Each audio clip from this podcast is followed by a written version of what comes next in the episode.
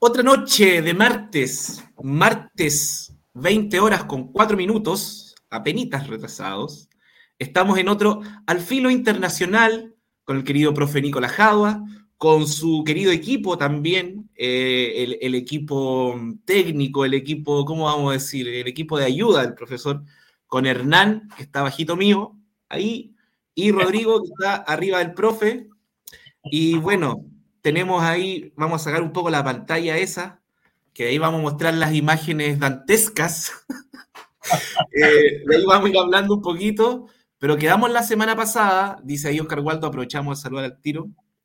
Quedamos la semana pasada. Hola, Oscar.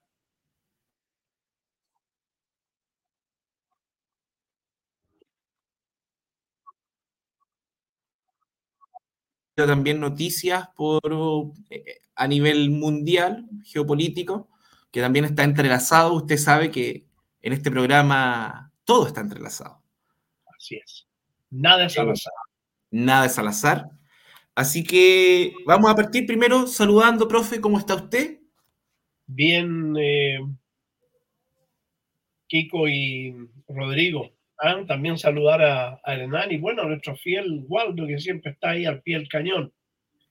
Eh, bien, un poquito nomás eh, atareado con, hoy día empezamos ya casi a ponernos al día, ¿no? Y, y bueno, eh, era interesante que conversáramos, que salió la conversación anterior a raíz del viaje del presidente Raisi de Irán a, a África, quedamos en hablar un poco de África. Y quedamos a hablar un poco de África porque desgraciadamente da la impresión que a veces, incluso nosotros mismos, a veces sufrimos cierta discriminación frente al continente africano, porque generalmente hablamos de África, Asia, o sea, perdón, Europa, Asia, Medio Oriente, América Latina, y no olvidamos del denominado continente negro. O sea, como que la invisibilización del sufrimiento que existe en África, como que esa invisibilización inconscientemente nosotros no hacemos parte de ella, Kiko. Eh, esa, esa, invisibilización y, también sabemos que lo que hacen es un guion armado con todos los pueblos que no están alineados, básicamente. Rodrigo, ¿tú cómo estás? Que vamos, vamos a pedir que tú abras los fuegos haciendo la pregunta inicial al profe Nicolás Jadua. ¿Cómo estás, Rodrigo? Hola, hola a todos, hola a todos los contertulios de Radio Guillotina, a los seguidores acá del programa, del profe, de, de los temas importantes a nivel mundial, de las cosas que hay que hablar. Así que eso, pues, ¿no? Y bien acá, todo bien. Eh, estuvimos, estuve mirando un poquito África, intentando conectar tanto eh, las cosas que hablamos en los programas anteriores que igual le hemos dado harto al, a Oriente, a las cosas que, están todos ahí como, como candentes, están todos pendientes de eso. Eh, y un poquito hacer los puentes con, eh, eh, con, lo que queríamos hablar ahora. Y, y, tiene que ver con Irán, pues, profe. El, el presidente iraní estuvo de gira en, en África, en, en tres países, estuvo en Uganda, Kenia y Zimbabue. Zimbabue. Y yo la verdad no, no sé qué exportan esos países o, no, soy muy ignorante al respecto, profe. Eh, por ahí caché que firmaron sí varios documentos de, eh, de economía, eh, de respecto a salud, tecnología. De hecho, ahí en Uganda eh, firmaron y, para hacer como un, gran laboratorio de tecnología. Entonces va a haber como un traspaso importante a los países hermanos africanos. Entonces, ¿por qué anda allá Irán, profe? Yo, al menos de los tratados, no vi nada así como militar, ¿eh? No, no andaban en esa onda los iraníes, parece que ya lo hicieron. antes, antes, antes, antes que empiece el profe, pedirle a Hernán que salude y que ponga su mapita, po. esperan el mapa de Hernán. En la sombra. Hola, ¿qué tal? Eh, voy a poner al tiro el mapa, espera que tenía un problema técnico. Ya, vamos con eso. Y profe, dele nomás. No, bueno, mira, Irán eh, en su acercamiento a África no está en desacuerdo con las políticas generales de Irán con respecto a Asia, África y América Latina, porque en este caso concreto, no olvidemos que el primer, eh, la primera gira que hizo Irán partió por China y visitó varias partes de, eh, eh, Asia. Luego vino la gira con los países progresistas de América Latina y ahora va al África.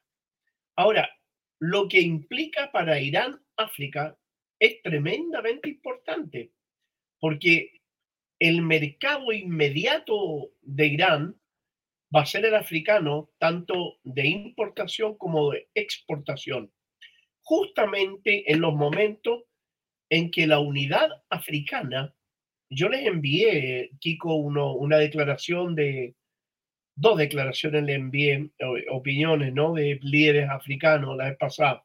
Pero bueno, si las tienes a mano, las podríamos eh, colocar. Pero África, lo que está ocurriendo ahora es que quiere acercarse a lo que se denomina el frente de la resistencia y a lo que se denomina la nueva eh, economía, el, mundo globalizado, eh, policéntrico, por, por decirlo de una manera, en el cual ya Estados Unidos y Europa no son los amos y señores de esa África, donde si nosotros hacemos un recorrido, eh, vamos a ver una enorme cantidad de, líderes africanos que se les inventó. Me acuerdo los años 70, Kiko, que era ridículo. Bocasa, que se le ocurrió alinearse contra el imperialismo y le colocaron que era caníbal y que se comía a los niños, que los rellenaba con arroz y carne y los ponía en un refrigerador y después los mandaba al asado. O sea, era una cosa, en esa época se decía cualquier brutalidad, igual como aquella brutalidad, ¿te acuerdas de que los comunistas se comían las guaguas? Oye, y, ojo, que había gente que lo creía, que los comunistas se acostaban con la mamá, se acostaban con la hermana. Entonces, en África, eh, se eliminó a muchos líderes, a Patrick Lumumba, a Tomás Sankara. Sankara era un tremendo líder. Incluso él hizo un, discurso en las Naciones Unidas hablando de las necesidades de eh, terminar con la neocolonización africana para permitir el desarrollo de esos pueblos. Él dijo, después de este discurso van a matar. Y no pasaron 10 días y lo mataron. Entonces, el caso es que África era considerado el patio trasero de los europeos, como América Latina el patio trasero de Estados Unidos. África es quien abastece el derroche de los europeos. África es el continente que ha permitido que los europeos, a excepción de España, se conviertan en en miembros de lo que ellos se autodenominan del primer mundo. La diferencia está en que el caso concreto, por ejemplo, eh, de España, que siendo un país europeo, la verdad que la principal ocupación la hizo en América Latina. En el caso de los ingleses, franceses, holandeses, portugueses, fue desgraciadamente para los pueblos de África en África. Entonces, ha habido una, una situación de empobrecimiento del continente y al mismo tiempo de una expoliación y saqueo permanente de los recursos naturales de los pueblos africanos. Cada vez que un pueblo pretendía liberarse, como ocurrió con el Congo, que el Congo ha sido un país que permanentemente ha estado en la inestabilidad política hasta poquito tiempo atrás, porque siempre el Congo ha tenido esa eh, intención de liberarse plenamente y ser eh, también miembro de, del, campo progresista. Entonces, ahí eh, existió un gran líder como era Patrick Lumumba, que fue asesinado por los belgas. No sé si ustedes conocen la historia de Patrick Lumumba. pero era un gran ideólogo, un gran líder africano que planteaba la liberación antiimperialista en África y los pueblos estaban siguiendo pero de cerca a Patrick Lumumba. Entonces los belgas, los colonialistas belgas, lo detienen, lo suben a un helicóptero y lo hacen desaparecer. Hace poquito tiempo atrás se encontró el primer vestigio de los restos de Patrick Lumumba. Se encontró un diente, un solo diente. Se hizo un estudio de ADN y era justamente un diente de Patrick Lumumba. La, la mayor universidad de Rusia, la mayor universidad de la Unión Soviética, se llama justamente Patrick Lumumba. No sé si ustedes sabían eso. La universidad en Rusia se llama la Universidad Patrick Lumumba. En honor a este tremendo líder que era, como digo, quien inicia el despertar antiimperialista de los pueblos africanos, porque los pueblos africanos habían tenido un proceso de descolonización, pero no habían tenido un proceso de liberación del dominio imperialista. Por esa razón, eh, cualquiera que osara intentar ser eh, antiimperialista era asesinado con mucha rapidez. Ahora, los países que se han visto más perjudicados, y seguramente lo vamos a, ver aquí, eh, ahora en el último tiempo ha sido Malí. Malí, por un lado, por la tremenda posición geográfica que tiene sobre el Sahel, y además porque es de mayoría musulmana, y son bastante anticolonialistas y antiimperialistas. Bueno, cayeron las tropas francesas, intentaron dominar Malí, pero Malí está habitado por dos pueblos que son eh, muy fuertes, entre ellos, entre ellos y el más importante son los tuares. Los tuares son eh, habitantes de lo que se denomina el Sahel. Son pueblos antiquísimos y que además de eso, como digo, profesan la religión islámica. Comenzaron una lucha y al poquitito tiempo después ya sacaron a los franceses afuera. Malí se acercó a Irán, se acerca al frente de la resistencia y ha firmado una enorme cantidad de convenios con China y con Rusia para la explotación de sus riquezas naturales. Y eso es algo que están haciendo los pueblos africanos para impedir que los invadan, para impedir que los dominen, entonces su riqueza se las entregan para la explotación a Rusia o China. Claro que en condiciones muy favorables para los pueblos africanos. O sea, realmente, eh, cuando digo muy favorable, es muy favorable. por lo que yo tengo entendido, eh, China eh, tiene como harto o ha, generado harto crecimiento de carretera, como de infraestructura vial para que vaya mejorando la economía de estos países, ha, invertido mucho en, la situación portuaria, en generación de energía, entonces eh, es ese del, del trato que está hablando, ¿no? Exactamente. Y fíjate que China, si nosotros observamos en el centro, llamémoslo así, en el centro entre China y África, eh, muy cerca, y podríamos concentrar eso, está en el puerto de Chabahar en Irán. El puerto de Chabahar en Irán lo, lo ampliaron los, eh, los chinos, invirtieron, han invertido, que siguen invirtiendo. Llevan ya 80 mil millones de dólares en ampliaciones. y es en este momento el puerto más grande del mundo. Y China pretende concentrar dentro de la nueva ruta de la seda, pretende concentrar su, su comercio exterior desde el puerto de Chabahar en Irán.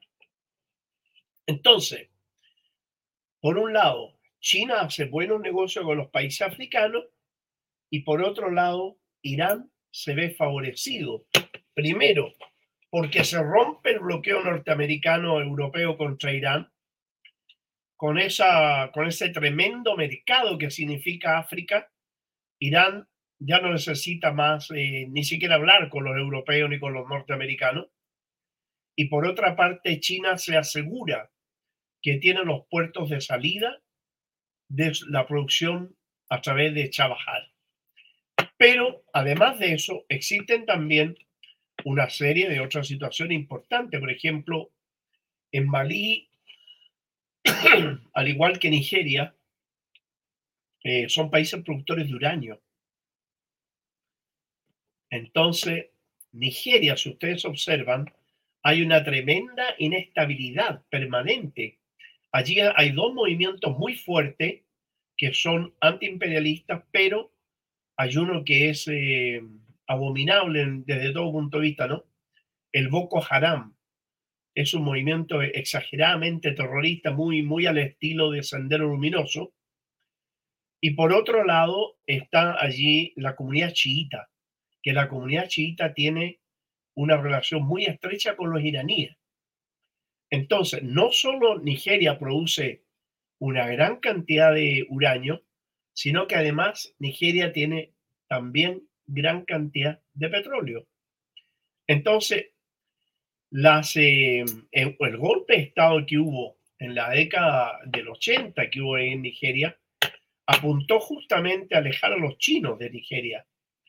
Y el, el golpe militar que se le dio a, a Sudán, donde se divide Sudán del Sur y Sudán del Norte, que también Sudán es un país africano, justamente hacen esta división porque el petróleo de los sudaneses que está en la región de Darfur, en lo que hoy en día se denomina Sudán del Sur, el imperio junto al Reino Unido y Francia forman un movimiento guerrillero, eh, eran todos mercenarios, ¿no? Y al mismo tiempo amenazan con invadir Sudán si no permitía la independencia. Claro, Sudán no tenía ninguna posibilidad de defenderse contra esas tres potencias, pero al perder Darfur, lo que ocurrió ahí, que la Sinoco, ¿ah? la empresa china, perdió la explotación de los pozos de petróleo de Darfur. O sea, la subdivisión de Irán apuntaba también a China. Entonces, en todo esto que está ocurriendo en África, nosotros vuelvo atrás y digo, claro, hemos tenido gran culpa en el sentido que hemos involuntariamente invisibilizado lo que ocurre con los pueblos africanos, que es el continente más rico de, del planeta, es el, el continente más rico. En segundo lugar viene América Latina, pero es el continente más pobre del mundo, es África. Bueno, este es un gran líder africano que si quieren lo pueden escuchar ahí, pero... Le damos, profe. Eh, ahí mencionó los Tuareg. Se han hecho muy famosos ahora por la música Tuareg. Y ah, han estado en el WOMAD, en estos festivales internacionales, y son lo más esperado en estos, en estos festivales. Y hay un video muy bonito de, se llama La línea de Zeus, un programa que aparece de donde el argentino Peter Capusotto, donde explican cómo fue esta historia de los Tuareg, de cómo en el fondo las guitarras o el rock, al salir de África, vuelve a África. Y habla de cómo estos guerrilleros también cambian en un momento las armas por las guitarras. Es muy buena la historia. Hay varias curiosidades de los Tuareg. ¿eh? que en, los Tuareg, la sociedad Tuareg, eh, la mujer pide matrimonio al hombre. O sea, no es el, hombre. ¿eh? Y los que se pintan ahí son los hombres, no las mujeres, güey. Mire. ¿Pongo, ¿Pongo el video nomás? Dale, dale. De nuevo. Perdón. Oh. They have come to Southern Africa to teach us democracy. A country that was opposed to our liberation, a country that supported colonial regimes, the apartheid regime in South Africa, the white racist minority regime in Zimbabwe, now Rhodesia, now Zimbabwe, the Portuguese colonial governments in Mozambique, in Angola, in Guinea-Bissau and Cape Verde. Today is coming to Africa to teach us about democracy.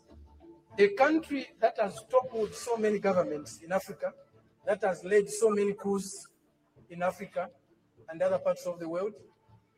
A country that has killed so many of our leaders in Africa and other parts of the world. the killers of Patrice Lumumba, those who top- toppled Kwame Nkrumah, those who killed Nasser, those who killed Muammar Gaddafi, today are coming to teach us about democracy. A country that has been built on brutal force, on enslavement of other human beings, on the humiliation of Africans, the exploitation of Africans, the plunder of Africa, today is coming to teach us about democracy. That's the arrogance, the imperialist arrogance, the rac- racist arrogance that we are subjected to. If you have no respect for the dignity of others, if you have no respect for the sovereignty of other countries, you cannot claim to be a champion of democracy. Brutal. Que claro, ¿ah? Sí, pues, eh, y es, eh, lo hemos comentado acá, han salido, hubo una semana o un mes donde estuvo cargado de giras europeas en África, donde todos los mandaban porque llegaban metiendo miedo que los chinos, bueno, Claro. No, eh, lo- ellos, ellos aducen el imperialismo chino y hablan, y así como el otro Gil que tenemos acá de presidente que habla del imperialismo ruso. Ah, Eh, claro, bueno, no, ese está ahí que ese, ese, bueno, ese no es más tonto, pero no se levanta más temprano, ¿no? Hay algo interesante, sí, en este video. Líderes de ese tipo habían habido antes, pero morían, eran asesinados en el acto. Claro, Fíjate en algo, él está viviendo, está vivo. Y ahí es- súper importante re- recalcar la participación que ha tenido Wagner, entre otras eh, compañías privadas de chinas y rusas, en desarticular completamente las, eh, las, las estructuras de represión que tenían esos países, o las estructuras de grupos o milicias que eran afines a los intereses de Occidente. Esas personas están vivas en este momento porque no, no reciben ataques de esos grupos y se han podido fortalecer lo suficiente para tener sus propias redes de protección. Es súper importante mencionar eso, por eso está cambiando la situación en África. Por eso Wagner ha sido declarada organización terrorista. ahora hay una eh, lo que dice Hernán, eh, ojo, que cuando le quisieron impedir a la Organización de Unidad Africana de que recibieran al presidente Putin, los africanos dijeron, no solo lo vamos a recibir, lo vamos a proteger, lo vamos a invitar. Y, fue, y fue así. O sea, África se está definitivamente liberando del yugo europeo. Eso es lo más importante, porque la dominación de los europeos de África es brutal, es de una brutalidad mayúscula. Y, la, ocupación, la explotación que hizo Estados Unidos de los, de los africanos fue también salvaje, sin olvidarnos, ojo, que Estados Unidos son europeos afincados por la fuerza de las armas en el norte de América. No son nativos del norte de América. Ya lo hemos hablado en otras oportunidades. En Norteamérica, los apaches, los sioux, los comanches, los lakota, los dakota, los seminola, ellos eran los cherokee, eran los dueños de ese país. ¿ah? Los Bush, los Clinton y todos esos saqueadores son europeos, no, no, no vienen, no son del norte de América. mm, O sea, la maldad norteamericana es la misma de los europeos, porque bajo la justificación del color de ese ser humano, eran, eran colonizados de una manera horrible, horrible. Los, los capturaban y los tiraban amarrados a los barcos y la mitad moría durante el trayecto, porque no solo los subalimentaban, sino que los apretaban de una manera tal que no tenían movimiento y muchos morían por trombosis. Y bueno, morían y los tiraban al mar. Entonces, estamos hablando nosotros de un continente que Europa nunca lo dejó desarrollarse. Por eso de- en un comienzo decía, África es el continente que le ha permitido a los europeos ser países del primer mundo. Ahora, en el corto tiempo que viene, en el corto tiempo que queda, África va a colocar condiciones distintas a los europeos. porque va a tener y tiene la protección de Rusia, de China y de Irán. Entonces ellos van a tener ahora mayor libertad y posibilidad de desarrollarse sin que tengan que entregarle bajo amenaza y coerción, entregarle los recursos naturales a, a estas compañías europeas o norteamericanas. África se está liberando de una manera muy interesante. Ahora, los líderes africanos que ellos han asesinado, que lo, menciona ahí el discurso, ¿no? Eh, Gaddafi, Nasser, Lumumba, que eran grandes líderes como, fíjate que Muammar Gaddafi lo asesinaron y dieron la orden ya de matarlo y derrocarlo cuando habló de crear una moneda africana, un banco africano y un fondo monetario africano. No sabía que estaba firmando su sentencia de muerte. Entonces, además, que se robaron decenas de miles de millones de dólares que estaban depositados en los bancos europeos y asesinaron a Gaddafi y nadie sabe qué dinero era, cuánto era, ni que los bancos no tenían nada. Y eso lo han hecho en innumerables ocasiones. En innumerables ocasiones. Lo hicieron con, eh, con Venezuela. No nos olvidemos que Venezuela, el oro depositado en Londres, se lo apropiaron bajo el pretexto que el nuevo presidente era un payaso similar a otro payaso que conozco, eh, ese payaso decía que por obra y arte del Espíritu Santo era presidente, era el presidente nuevo de Venezuela. Y los europeos de inmediatamente acuden a reconocerlo, pero al mismo tiempo a congelar los activos venezolanos en Europa. O sea, no era porque de repente le nació el amor por los latinoamericanos, ¿no? era simplemente apropiarse de los dineros venezolanos. Hay digamos, digamos, digamos congelar como sinónimo de robar. Claro, y además lo congelan, lo siguen utilizando y no lo devuelven. Pero si ahora con, con Capriles, creo que Guaidó y con toda esa gente, Capriles y todos los que están en España, porque todos los ultrafascistas se terminan yendo en España, sean de Colombia, los de México, los ultrafascistas de México terminan allá. Eh, hay una, fue un nivel de, los gastos, de las transferencias que se hicieron a sí mismos, las cosas que contrataron, entre otras, contrataron a, a estos mercenarios para atacar Venezuela. Entonces es como ya, es, eh, vergonzoso a mí al menos que Europa sea parte de eso. Es que Europa eh, es símbolo de, de inmoralidad, de indecencia, de crimen, de asesinato porque ya lo hemos dicho en varias ocasiones, si el colonialismo lo hicieron los europeos, ellos colonizaron todos los países del mundo, han sido ellos los peores criminales y asesinos. Y a, mí me, me, molesta sobremanera cuando colocan a Europa como ejemplo de algo, o cuando colocan a Estados Unidos como que fuera ejemplo de algo, si no son ejemplo de nada, como lo decía este líder africano, no son ejemplo de nada son lo peor que ha creado la humanidad, han sido los europeos, con Francia y Reino Unido a la cabeza. Han sido los peores criminales, los peores asesinos, y siempre. Fíjate que cuando se forma el reino cristiano de Jerusalén con los cruzados, las tropas que entraron a Jerusalén eran franceses. La mayoría eran cruzados venidos de Francia.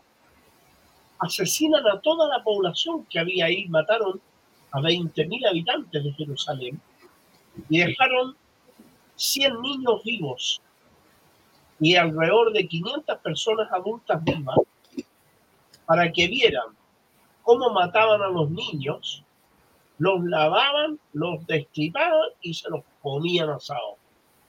Entonces era de, era de una demostración de una brutalidad horrible. Y eso era para provocar el miedo y hacer huir a, a los habitantes de Jerusalén. Y ojo, pasaron a cuchillo a cristianos y musulmanes. Hmm. Entonces, eh, te digo, los europeos han sido de la brutalidad más inimaginable, la han aplicado ellos siempre. Siempre. Entonces, en este momento, ellos pretenden el control del canal de Suez, el control del Sahara Occidental, el control de Malí, el control de Nigeria. ¿Te das cuenta? Ahora, desglosando uno por uno, el Sahara Occidental está al frente, al frente de, de España y es el país que puede abastecer a casi toda Europa de gas y petróleo, porque los yacimientos que se descubrieron en el Sahara Occidental son gigantescos. Entonces, lo está explotando ilegalmente bajo ocupación el gobierno de Marruecos y el gobierno de Marruecos ha terminado haciendo convenio de explotación, distribución y venta de un petróleo y un gas que no le pertenece, que es del pueblo saharaui que se encuentra en lucha por recuperar su territorio y su riqueza. Por otra parte, Nigeria, que es productor de petróleo, productor de uranio, quieren aislar a Rusia, a China, a los iraníes del uranio en Nigeria, que si bien es cierto no les interesa a los rusos el uranio de Nigeria, no es menos cierto que a los europeos y los norteamericanos sí les interesa. Y, lo, lo, eh, hablan abiertamente, profe, lo dicen abiertamente en sus canales de televisión y, y como hablan de España poniéndole fianza básicamente a Marruecos, es como, es como yo que colonicé acá y tú también nos ponemos de acuerdo para repartirnos de alguna forma. es, es brutal.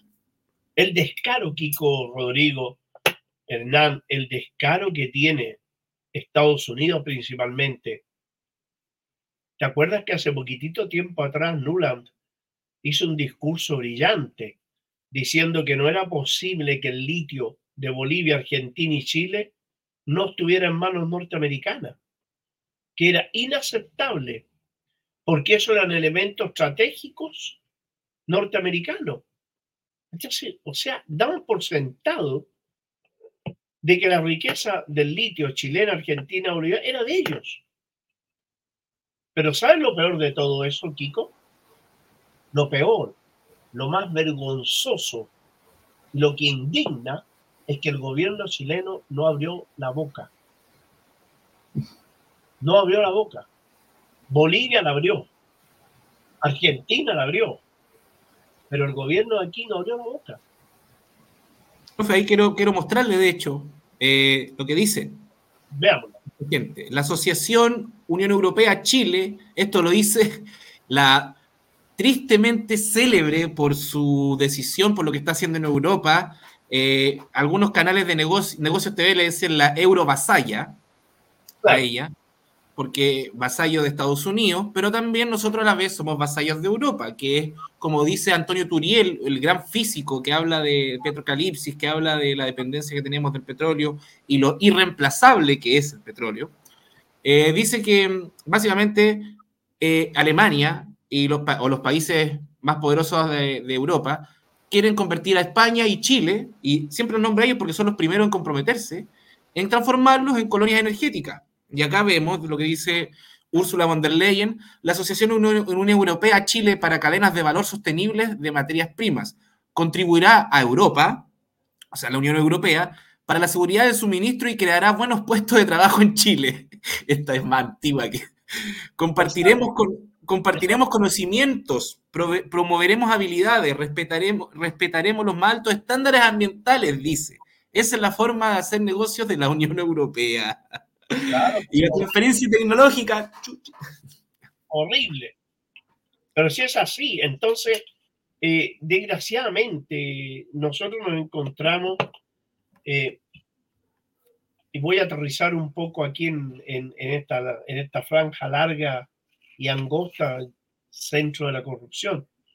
Eh, desgraciadamente nosotros hemos tenido un mundo político no solo corrupto, no solo sinvergüenza, sino que desleal con el propio país. Hemos caído en una eh, bajeza política que en la búsqueda solo del voto se han olvidado de lo que es Chile y han entregado todo Chile. Edwin, cuando quiso reemplazar a Pinochet, lo dio todo. entregó el cobre, entregó la independencia general de la empresa Codelco, porque el cobre no solo lo iban a explotar los norteamericanos, sino que el cobre lo iban a comercializar los norteamericanos. Pues sí fue escandaloso. Entonces hemos perdido, Kiko, hemos perdido un promedio de 30 mil millones de dólares anuales. Si nosotros consideramos, Kiko, que esto lleva ya más de 30 años, supongamos 30 años, estamos hablando de 900 mil millones de dólares. Chile habría sido un país desarrollado por hace mucho rato. Sí, es lo que Julián Alcayaga lo hacía con Lavandero, jugaba mucho con transformar en cuántas escuelas significarían, cuántas viviendas para cada persona.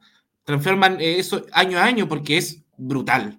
Es brutal la cantidad de, lo, que se llevan.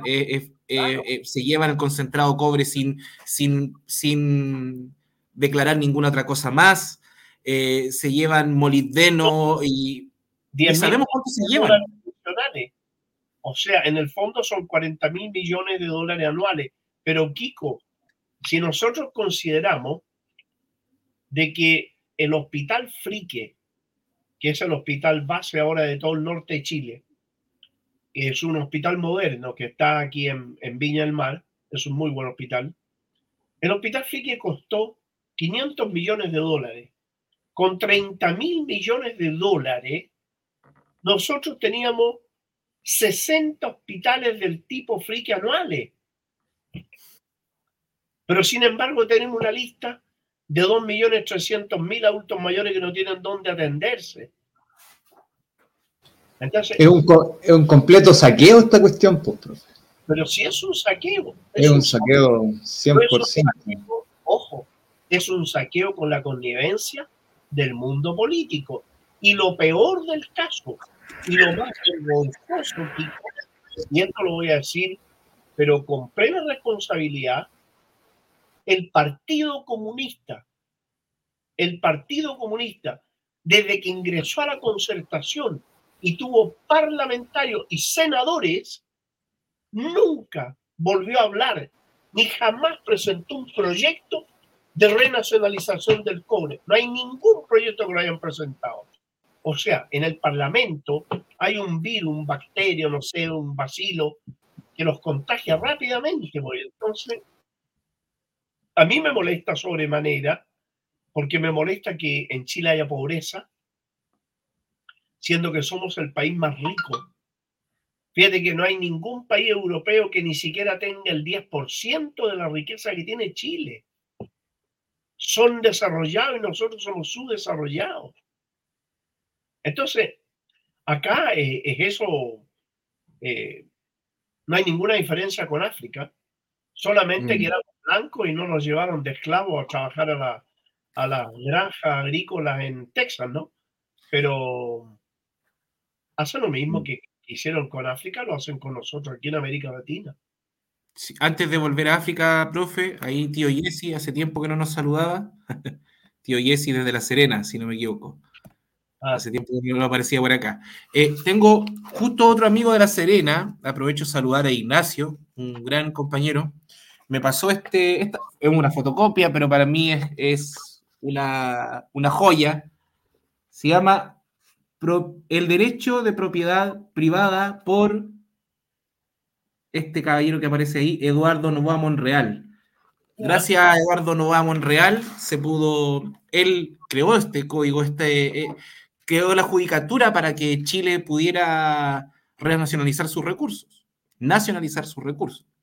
Y si no me equivoco, eh, el mismísimo Hugo Chávez andaba con libros de Novoa Monreal bajo el brazo, que fue como fue también algo que le dio mucha potencia a la, nueva OPEP que, que, organizó Hugo Chávez.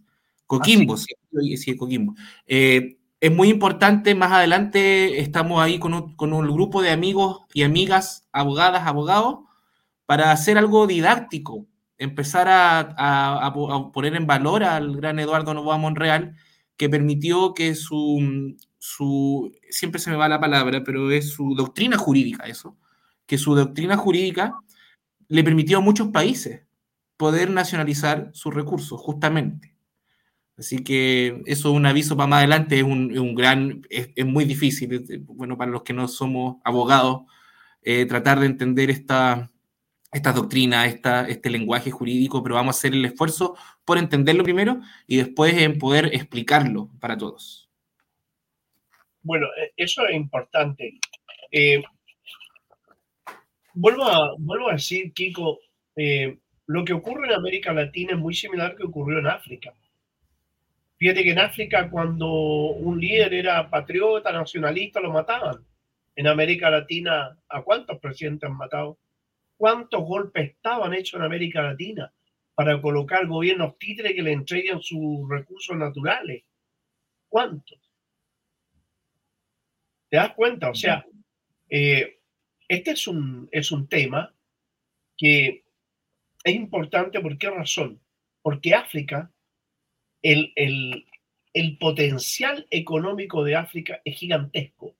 Y si ese potencial económico se gira ya no para seguir regalando su recurso a Europa, si ese potencial se gira hacia el Frente Internacional de Resistencia conformado por Rusia, China e Irán, entonces el, mundo va a tener otro desarrollo, otro desarrollo. Va a ser eh, una época, yo diría, y perdona que lo mencione así, ¿no? Pero va a ser la época de oro de la especie humana, porque va a erradicar definitivamente dos formas de vida, el colonialismo y el imperialismo, que son dos formas monstruosas de robarle a los pueblos sus recursos naturales, someterlos a la miseria, al hambre, a las privaciones, al analfabetismo. Mm. Hay pueblos en África, Ico, que el 80% de la población tiene SIDA. Hay pueblos en África que el analfabetismo supera el 60%. Hay pueblos en África que son gigantescas, no tienen agua potable, no tienen luz eléctrica. Y son países que les sobran los recursos. Son países ricos. Entonces, África va a cambiar el escenario económico mundial no más allá de 15 años, no más allá de 15 años. Si a eso le agregamos que América Latina se está inclinando también, ya hemos hablado, ¿te acuerdas? Hablamos bastante del BRICS. El escenario que se le viene a Europa y a Estados Unidos es bien interesante porque por primera vez en la historia van a tener que vivir de lo que ellos producen, no del robo de otros países.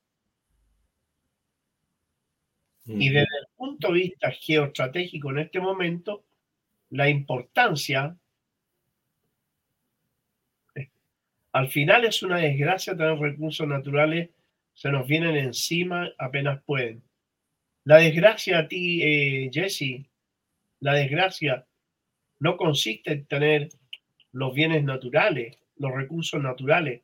La desgracia consiste en tener esos naturales imbéciles que entregan los recursos del país sin decir aguabá, en forma sumisa, vergonzosa y rastrera, por privilegios personales, entonces entregan los recursos. Piensa tú nada más lo que ocurrió con la salida de Michelle Bachelet le ofrecieron un puesto en las Naciones Unidas a cambio de autorizar las centrales eléctricas que contaminantes en la zona, bueno, principalmente en la zona donde vivo yo, y muchas otras otros convenios que fueron firmados el 31 de diciembre del año 2009, cuando andaban todos para el año nuevo enfiestados, se firmaron los decretos. Pasaron las 48 horas y no había ya nada que hacer. Estaban firmados. Entonces, cuando nosotros tenemos gente así, que es capaz de regalar nuestra eh, soberanía sobre los medios, eh, los recursos naturales, es difícil.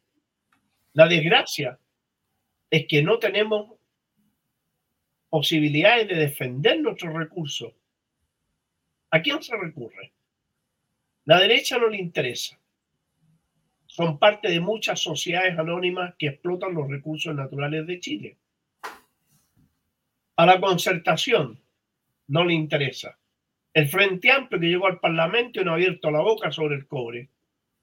El Partido Comunista le vino un ataque a amnesia y se olvidó del cobre, el litio, se olvidó de todo. ¿A quién? ¿A quién recurre el pueblo chileno para defender sus recursos naturales? y, hay, que, hay que explicar hartas cosas en este sentido, porque hay algunos que dicen, tuvimos la convención, pero hay que empezar a desengañarse de ciertas cosas. Julián Alcayaga, parte del Comité de Defensa del Cobre, eh, que ha estado todo este tiempo luchando, hizo una propuesta de ley, una propuesta de, artículo para la, para la nueva constitución que entró con muchos votos, entró con mucho apoyo popular. Y estando adentro, el Frente Amplio con el PS, algo que le molestó mucho a Julián Alcayaga porque, porque él fue PS, eh, se la jugaron para que eso quedara, quedara fuera. Por eso el mismísimo Julián Alcayaga, que lleva años tratando de, y lo que hablábamos que también hicieron con la bandera, de que lo que usted mismo, el mismo ejercicio que usted hace, a lo que equivale lo que se llevan, que hacen ese ejercicio. Em, el mismo Julián Callaga quedó muy decepcionado de, todo esto y llamado a votar rechazo. Eso también para que se entienda de, que no todo el rechazo o todas estas cosas, quizás, bueno, que la nueva constitución no iba, no nos iba a generar, no nos iba a dar eh, emancipación ni autonomía como país, mantenía y, aseguraba ciertos cerrojos dictatoriales para que ellos pudiesen hacerse de los recursos naturales. Entonces ahí también hay que hacer un poco, eh, tratar de, desengañarse en el sentido de, que no iba por ese lado y en ese sentido tenemos que tener bien claro cuáles son las personas que han permitido, han avalado con su silencio este robo a manos armadas que, que se ha hecho durante tanto tiempo al pueblo chileno con, con nuestros recursos naturales. Pero claro, ¿te recuerdas cuando Salvador Allende renacionalizó, o sea, nacionalizó el cobre? Oye, empezaron a comprar fábricas que se las vendió justamente la Unión Soviética, una fábrica para construir edificios y casas, para que toda la gente pudiera tener casas gratis. Oye, eh, si tú en Valparaíso hay un sector que se llama Barón, Frente arriba todavía hay un edificio que fueron construidos en la época por Salvador Allende. Edificio con departamentos buenísimos, tres dormitorios, dos baños, living, comedor. No estamos hablando de los subsidios de ahora. 36 metros cuadrados donde los tipos tienen que dormir parados. Entonces, estamos hablando de otra época. Ahora, si nosotros seguimos desglosando en qué se pueden utilizar 40 mil millones, o lo que se lleva en un año, un año, Kiko, un año, Chile tiene 20 años de educación gratuita para todos los jóvenes de Chile. Por lo que se llevan un año, tienen para 20 años. ¿Cómo no va a dar rabia? ¿Cómo no va a ser vergonzoso lo que está ocurriendo? Entonces, aquí hay varias cosas que, que también hay que, que aclararla, ¿no? No siempre cuando se dice, no, que la derecha, no, no, no. Si los que entregaron el cobre no fue la derecha, fue la concertación. Los que entregaron las carreteras, fue la concertación. Los que entregaron la luz y el agua para su privatización, fue la concertación. Frey fue el que entregó ESVAL, por ejemplo, aquí en la quinta región. Chilquinta y todas estas, estas compañías, fue la concertación. Sí. Entonces, ojo, si la concertación ha sido más neoliberal, más neoliberal que la propia dictadura. Es que se eh, dice eso, que se hizo necesario para que entraran los capitales y pudieran entrar a saquear con, con, de manera legal, sin, sin papeles manchados, necesitaban a un gobierno como el de Elwin y a los que lo, sucedieron, y está ampliamente conocido por todos también el consenso de Washington, eh, todos estos, estos acuerdos que hicieron, primero de impunidad de los milicos y no se me toca el modelo, de hecho se profundiza, y lo hicieron y la concertación, el, mandado de la el mandato de la dictadura de los militares de Estados Unidos eh, superó la expectativa. Así como ahora vemos de que lo que yo pensaba de Boris, que iba a ser medio medianamente facho y entreguista, superó mi expectativa de las que tenía sobre él, de lo entreguista que iba a ser.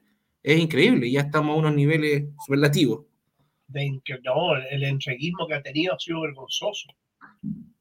Entonces, invertir en la matriz productiva, retomar hasta ella, manufactura, etcétera, a la escala que podamos para iniciar, pero da una impotencia muy grande.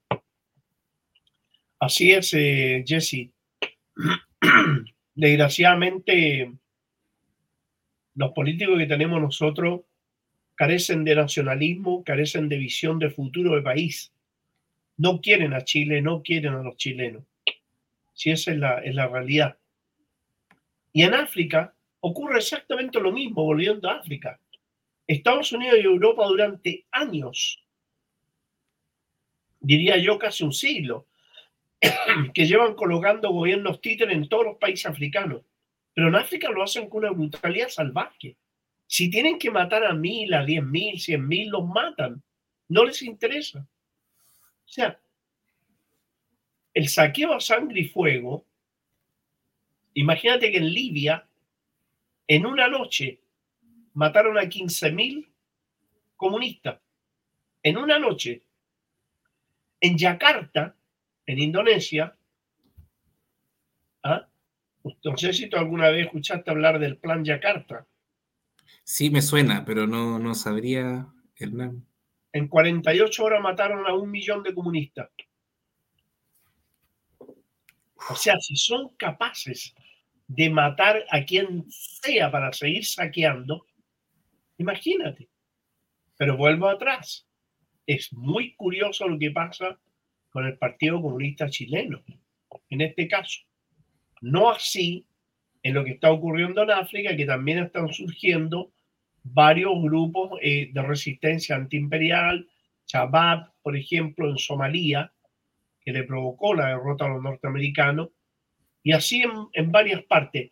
El Polisario en, en, el en África Occidental, el Frente Polisario, que ha logrado recuperar gran parte de su país, pero aún así faltan zonas gigantescas que va a ser muy difícil que la recupere, porque es el territorio que está entre Mauritania, Malí y Marruecos.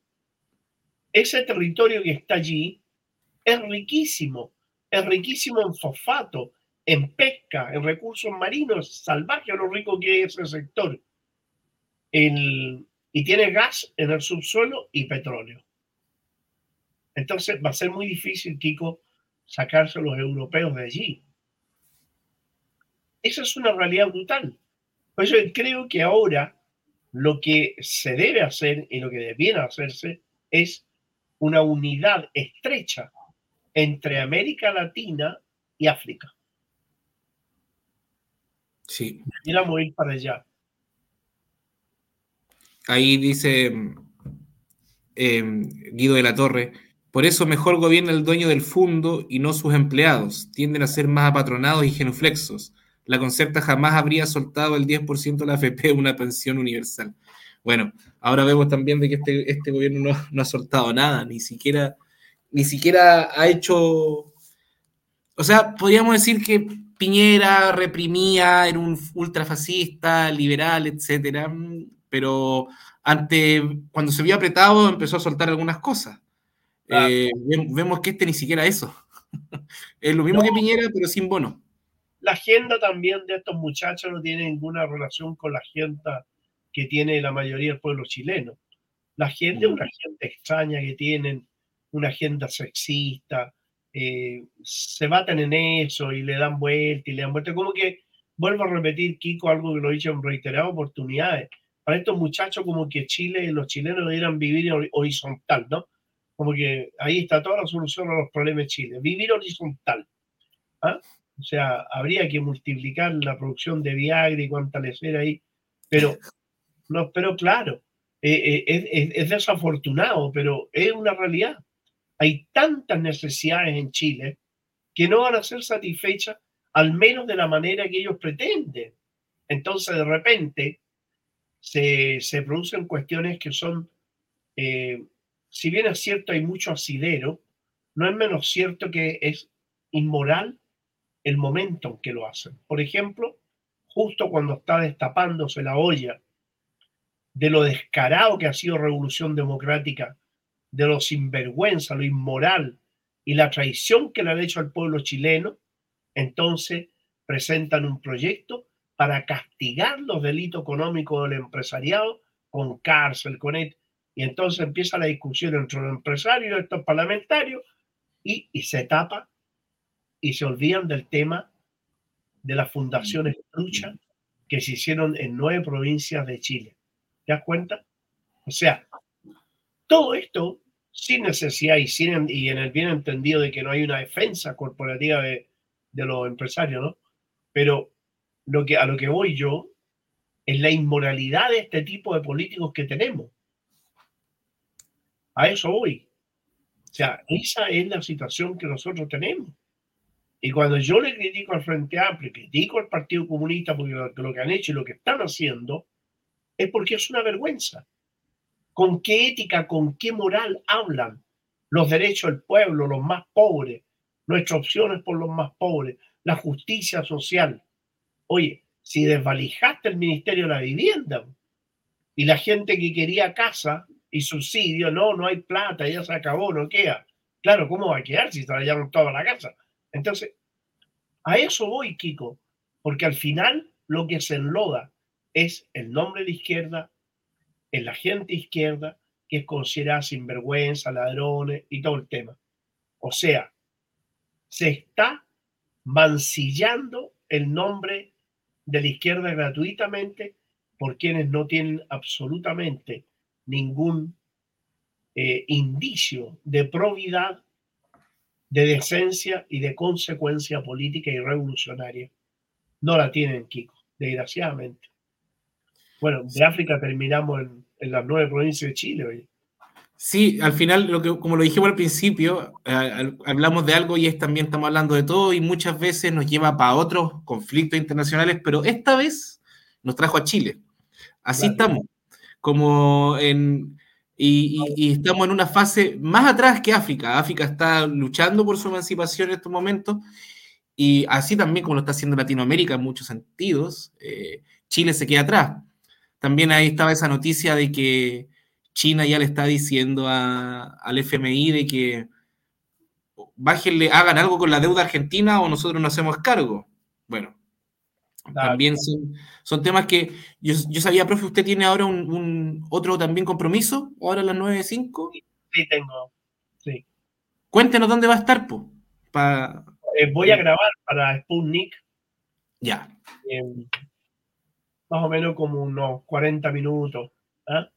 ya. Nos avisa ahí, nos manda el link cuando esté lista esa grabación. po. Y hoy día voy a mandarles el link de un foro en el cual estuve el día de hoy en, en detrás de la razón. Detrás, ah, genial, sí, detrás de la razón, lo veo siempre. Lo voy a, lo voy a mandar hoy día. Estuve con un eh, analista militar español y bien interesante, fíjate. Así que se los voy a mandar. ¿ah? Ya, pues, profe, genial. Ahí, no sé, nosotros queríamos, queríamos también quedarnos con Hernán, pero también parece que Hernán tiene cosas que hacer. Así que Sí, nos despedimos todos nomás, po.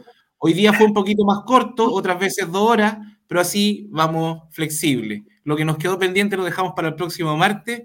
Muchas gracias, profe Nicolás. Vamos a estar mostrando todo a donde usted aparezca. Lo hemos hecho en hilo, lo ponemos en Telegram para que aprovechar también de decirle a la gente que nos siga en Telegram, que nos siga en Twitter también, obviamente ponerle suscribirse, me gusta, comentar y todas esas cosas que nos sirven, nos ayudan a tener más, visibil- más visibilidad en el YouTube. Recuerden que también se nos hace más difícil a nosotros que nos eliminan videos que de repente tienen mucha visualización. Eso, muchas gracias, profe. Gracias a ti, Kiko, Hernán, Rodrigo. Un agrado el compartir con ustedes. Siempre, profe. Martes. El otro Yes. martes a las 8 de la noche. Ahí nos Así es. estaremos viendo. Gracias. Gracias, profe. Que esté bien. Saludos, profe. Saludos, un abrazo. Chao. Chao. Bueno, ¿tú también te tenés que ir, Hernán? Cinco minutos o, o poquito, poquito más, pero que tengo, eh, tengo una reunión eh, luego. ¿Podía hacer un resumen? Brevemente, mira, Creo que lo más interesante que está pasando en este momento, eh, voy a ponerlo acá. A todo esto, Rodrigo no pudo volver a conectarse, tuvo un problema con internet en su casa. Así están las señales. Espérame un poco. A ver si puedo ponerlo con. Con audio. Ay, ay, Sí. ay. Aprovecho de decir que también en, en- en un par de semanas más vamos a estar ahí igual con Mono en, en nuevo estudio. Con Rodrigo, perdón. Bueno. Ya. eh, Bueno, no hay mucho ruido. Pero mira, eh, creo que la noticia más importante que ha pasado en los últimos días en el caso de la guerra de Ucrania es que los, em, los rusos dejaron, eh, dieron por, por baj- bajado el acuerdo que había para, la, transferencia de trigo y granos que producía Ucrania. Iban mayoritariamente a países de Europa. Por supuesto, levantaron la voz en el cielo y todo eso, y se habló, bueno, se dio una campaña bien grande de los NAFO y gente pro OTAN eh, diciendo de que iba a haber una intervención, de que tenía que ir la flota de la OTAN al Mar Negro, bla, bla, bla. Los rusos en este momento están dando por finalizado el acuerdo, cortándolo de raíz. Mm, Que creo, espérate, creo que nos está compartiendo el, ¿El audio? no, el video, eh, porque me está compartiendo otra cosa. Déjame ver de nuevo. Dale, dale nomás, dale nomás. Acuérdate que con Google, con Google Chrome, con Google Chrome es más fácil. Oye, Oye, aprovecho. Dale nomás, dale. Ahí está. Son, eh, digamos, es- eh, videos grabados recientemente, por cierto. Ya, a ver. No, no. Ah, sí, sí.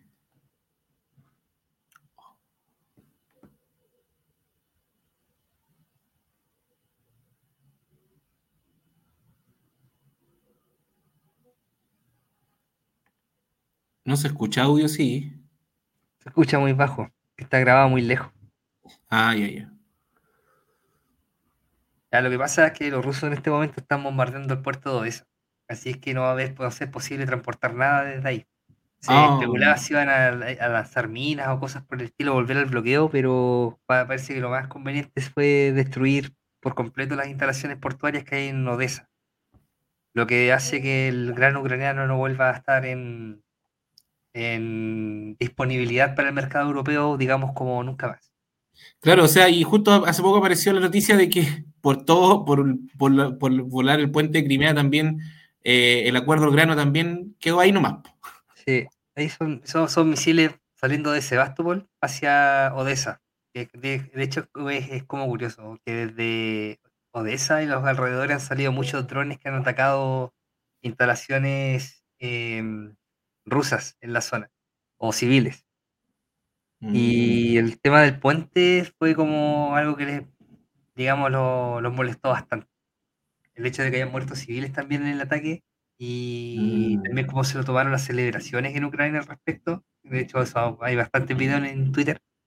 Sí. No, se lo tomaron muy bien. Ah, miércoles.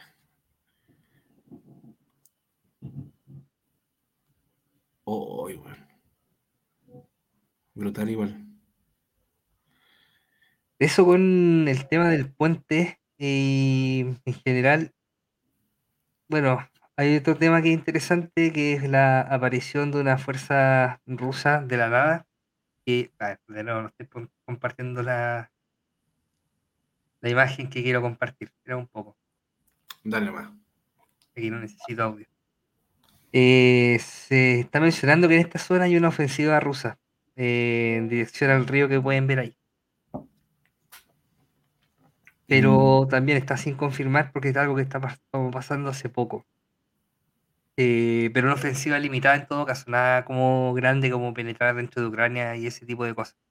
Y los ucranianos están completamente empantanados en la zona de seguridad, eh, siguen en eso, ya, ya van para los dos meses, sin mayores avances. Y sí, el país está, por lo que están diciendo varios reportes, está eh, muy cerca del colapso. Solamente lo mantienen las estructuras internas que levantó la OTAN para represión política y financiamiento. Y gracias a eso sigue funcionando y sigue operando Ucrania. Y gracias a eso el ejército ucraniano puede seguir enviando niños al frente para ser acribillados. Que es la dinámica en este momento. De hecho, hay un video bien interesante, por cierto. No, no le voy a poner audio. Eh, Dice que está en Twitter.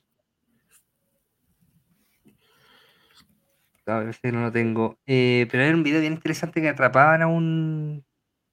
Atrapaban a un soldado ucraniano y estaba muy asustado.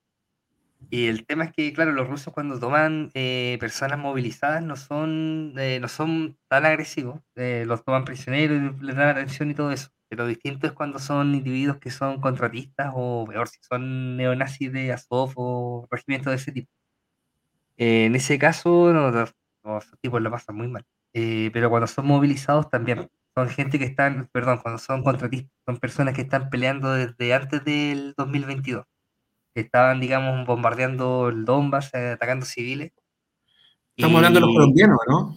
No, estamos hablando de uc- ucranianos. El otro tema son los mercenarios. Los mercenarios los tratan exactamente igual que Azov. No, para ellos no son combatientes, son terroristas y, claro, se ve- el- lo mejor que les puede pasar es que los, los- la tropa los ponga a disposición de los comandantes, pero eso no suele pasar con ellos. Los tienden a matar a todos. Y sí hay, creo, habían unos videos de colombianos, pero no, Sí, no sé, son fuertes igual. Sí, de hecho, mejor no ponerlo, pero bueno, sí está como el tema. Había también un video de, de un, un hecho que ocurrió, que no, no es muy, no es muy claro, pero se ven tropas que están acribillando un auto de civiles. También eso también enfureció mucho a la opinión pública porque se dio por sentado que eran ucranianos. Y de hecho, por el, el equipo occidental que portaban y el- los vehículos occidentales que portaban, se da- daba para pensar de que eran ucranianos y ejecutan a una familia completa sin, sin ningún tipo de miramiento. De hecho, como lo hacían las tropas de la OTAN en- en- durante la. entrenadas por la OTAN, más bien dicho, Sí, ahí, ahí la decía, época de Pinochet. Ahí decía que era un padre con sus dos hijos, un hijo y una hija, y la hija iba en la, mal- en la maleta porque tienen miedo de que lleguen los nazis, básicamente, y, y las violen, etcétera. O sea, Sí, de hecho, se portan así. De hecho, hay, hay hartos videos bien fuertes al respecto sobre violaciones masivas de derechos fundamentales de personas en Ucrania, de personas prorrusas o, o sindicadas como prorrusas. El tema de la Claro, represión política es súper fuerte ahí. Sí, está fuerte el, el- el apagón comunicacional, eh, la, la- la política represiva hacia, hacia quien tenga un discurso disidente, es brutal, según he entendido. En efecto. Bueno, cortito pero preciso. Claro. Ahí para Pero los que te- que- querían saber de, de Crimea, ahí estamos.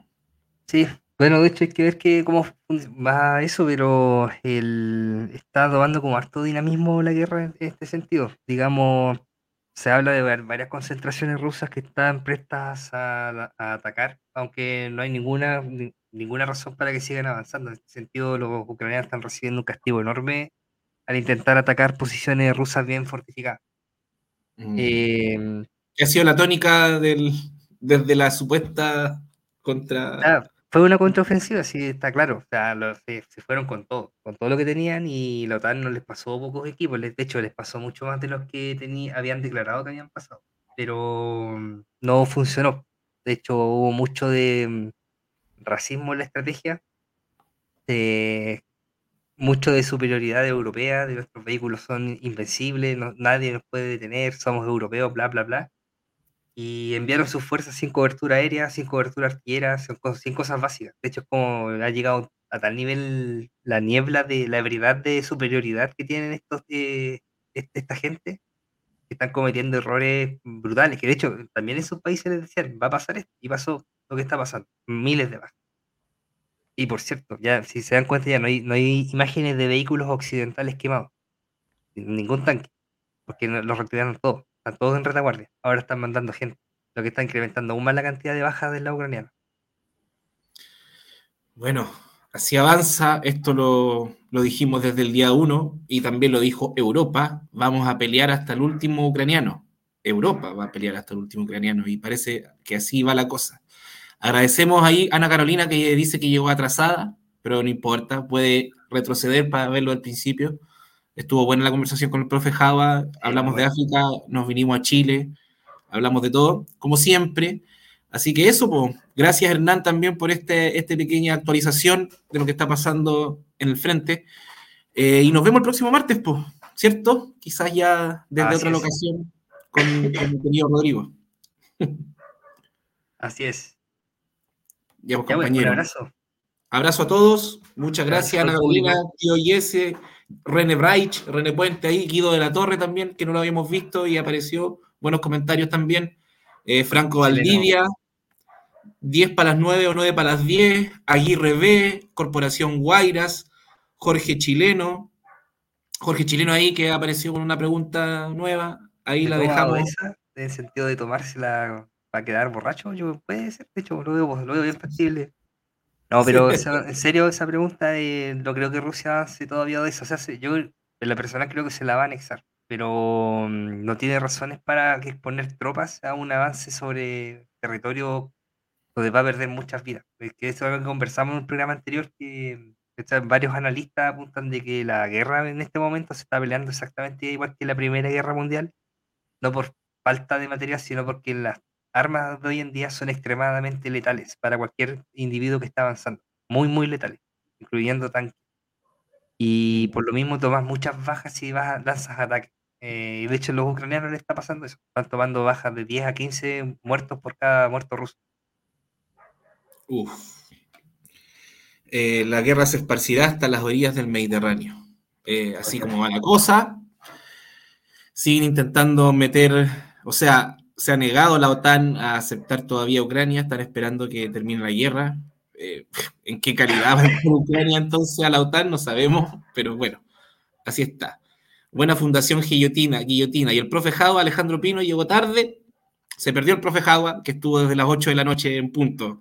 Ahí pueden retroceder el video, volver para ver la intervención del profe pero Rusia va ganando según la Deutsche Welle. Bueno, si lo dice la Deutsche Welle, que es el, medio oficial de la derecha en Alemania, eh, hasta, ellos, hasta ellos, los que más han apelado al, triunfo ucraniano, están, aceptando de que Rusia va ganando la guerra. Ahí, para los ultra anticomunistas de la Deutsche Welle, que los detesto, que cada vez que pongo algo de noticia internacional, al video siguiente me aparece la Deutsche Welle, reproducción automática, los odio, pero, los odio, pero igual los veo a veces para saber qué está pensando la OTAN. Eso. Muchas gracias. Ahora sí, un abrazo grande a todos. Nos vemos. Un abrazo, cuídense.